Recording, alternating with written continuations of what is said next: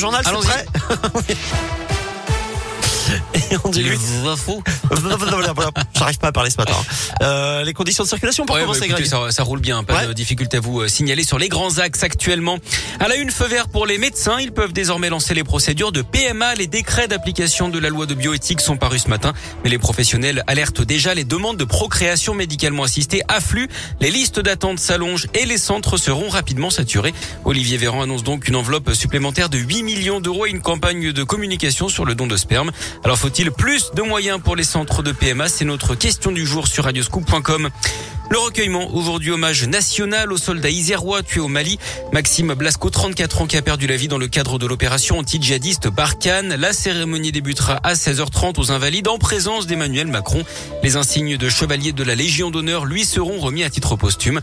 Le président qui échangera également avec la famille du caporal-chef. Demain, un autre hommage lui sera rendu à Vars, en Isère, par ses frères d'armes du 7e bataillon de chasseurs alpins.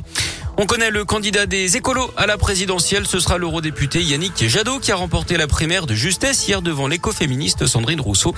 Il a obtenu 51,03% des 104 000 suffrages exprimés au second tour sur Internet. Dans l'actu également, ce braquage pas banal en Isère à Frontonade après le Dauphiné libéré. Des malfaiteurs s'en sont pris à la cave du restaurant d'un château. Ils ont utilisé une brouette et sont repartis avec plus de 1800 bouteilles. Les suites d'un autre braquage raté, celui-là, celui d'un fourgon blindé à Solèze au sud de Lyon vendredi dernier sur la 7. Les trois suspects interpellés en flagrant délit ont été écroués d'après le progrès. Deux d'entre eux ont la vingtaine et étaient jusqu'à présent inconnus de la justice. Les trois habitent Villefranche et ses alentours. Un quatrième individu est lui toujours en fuite.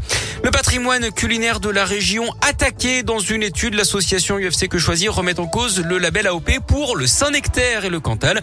En cause, d'après elle, de grands écarts entre les promesses et la réalité concernant les labels alimentaires qui sont censés donner des garanties aux consommateurs, notamment en termes d'origine des produits, de préservation de l'environnement et des terroirs.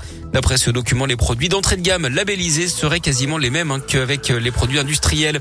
Un mot de ciné avec la sortie en avant-première du nouveau James Bond hier à Londres, le dernier avec Daniel Craig, ça s'appelle Mourir peut attendre. C'est le 25e volet des aventures de l'agent secret, c'est pour le voir chez nous. Encore un peu de patience Eric, hein, puisque ça sort dans tout pile une semaine. Oui, je vais, vais attendre. Bon, très bien.